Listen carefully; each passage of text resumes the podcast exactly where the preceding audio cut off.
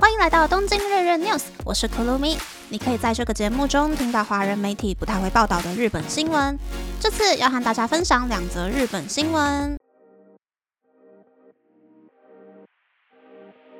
第一则新闻是大阪南区的二手名牌店生意又再次复苏。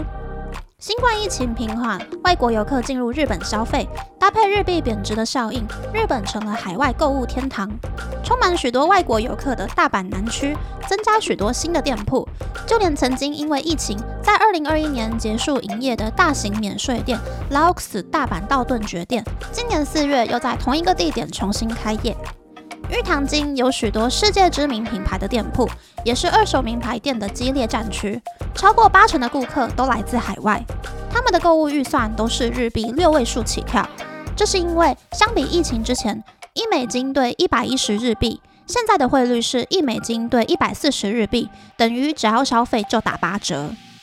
新摘潮的二手名牌店 Brand Off 的店长表示，在采访之前才刚卖出一个日币四百九十五万的爱马仕铂金包。铂金包的定价大约是日币一百六十万元左右，但二手市场已经涨到了日币三百万元。这是因为各大名牌都涨价了，再加上热销商品的数量有限，就算去正规的店铺也不一定能够买得到。于是二手名牌店的现货需求就变高了。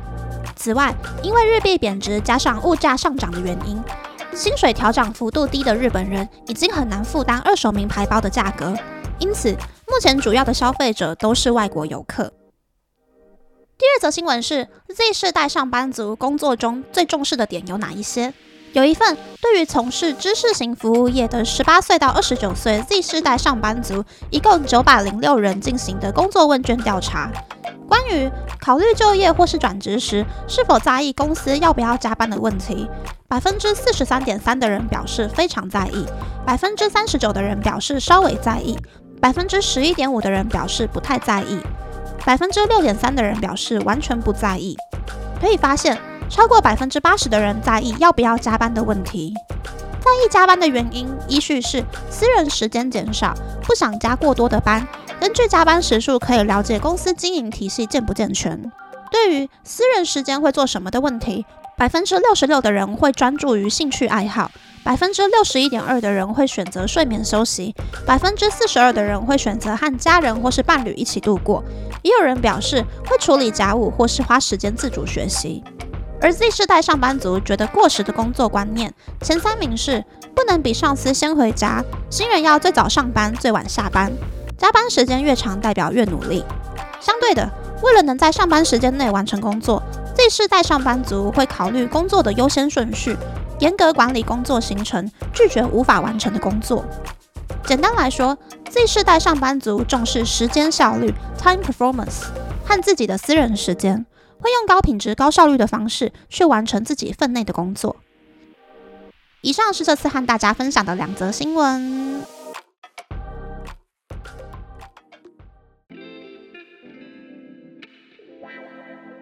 第一则新闻是二手名牌人气高的新闻。我自己买名牌的时候，重视的不是平台或者是会不会升值，而是我自己够不够喜欢。而且我很在意就是那种买东西之后开箱的仪式感，所以我不会去买二手包，我都是去专柜或者是 o u l 买名牌包。但的确，除了南波新斋桥之外，前阵子东京很有名的一间二手名牌店，每一年都会办一次的清仓特卖会，貌似也是有很多外国游客去捡货。而且，如果现在去银座的话，会发现说，不论是专柜还是二手店，都非常非常的受欢迎。不过，这里还是要给大家一个观念，就是拿来用的东西啊，它就是一定会贬值的。不会贬值的包包少之又少。然后呢，买二手的话呢，如果买的人自己都看不懂包包的真假，或者是颜色材质的话呢，也不可能会买到一个可以拿来投资的包啦。所以大家就不要去投机了。第二则新闻是 Z 世代工作态度的新闻，好像一个说法是说，在成长时期，如果经济状况不是很好的话，长大之后就会很看重金钱还有时间，除了自己的兴趣还有投资之外，是不会去做没有效率然后又浪费金钱时间的事情。但相反的，成长时期如果经济状况比较好的话，长大之后呢，就不会那么看重金钱或是时间，会比较愿意去做没有效率、浪费钱、浪费时间、比较浮夸的事情。我觉得日本四十岁以上的管理职，还有二十出头的 Z 世代上班族，就很好的体现了这一种矛盾。四十多岁的管理职都是在泡沫时代长大的，他们会习惯买名牌啊，或者是让孩子去上贵族学校、买房买车、出国旅行之类的。但是现在面临日币贬值、物价上涨之后呢，他们就开始付不出贷款，或者是孩子的学费，就连自己的退休金都不知道在哪里。但是 Z 世代上班族呢，他们是喜欢在时间之内燃烧热情，完成工作，剩下的时间就拿来耍废、读书、健身、谈恋爱，每天可以做超多事情的，但是却每天都非常精神奕奕的完成每一件事情。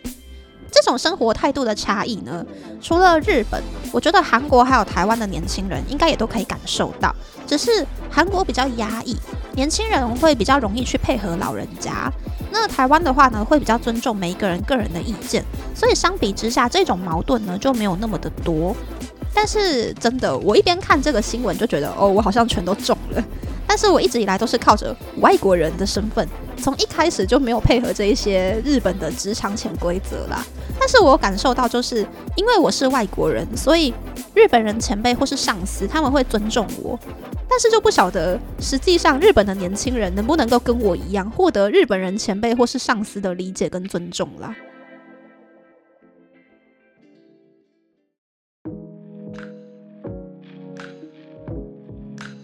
想和大家分享，昨天那一集的最后有说到是用麦克风录的，没有错。一直以来呢，我都是用 iPhone 录音，每一集的声音的那种质感呐，还有杂音都非常的丰富，完全无法控制。所以我其实一直以来都很对不起用耳机听节目的朋友们，都有在研究说到底有没有适合录 Podcast，然后简单好上手的麦克风。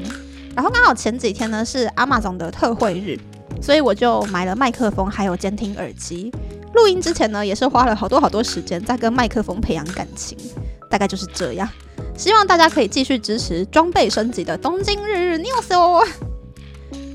那么，那么这次的分享就到这边，不知道大家喜不喜欢这样的节目呢？欢迎大家留言和我分享你的想法。喜欢这个节目的朋友，可以在 Apple、Spotify、Google、s o n d KKBox、My Music、First Story、Mixer Box 等 Podcast 平台和 YouTube 订阅东京日日 news，多多按赞、评分，或是在 s o n 想要赞助这个节目，还可以在 Instagram 或 Threads 追踪东京日日 news JJ Tokyo 的账号哦。拜拜。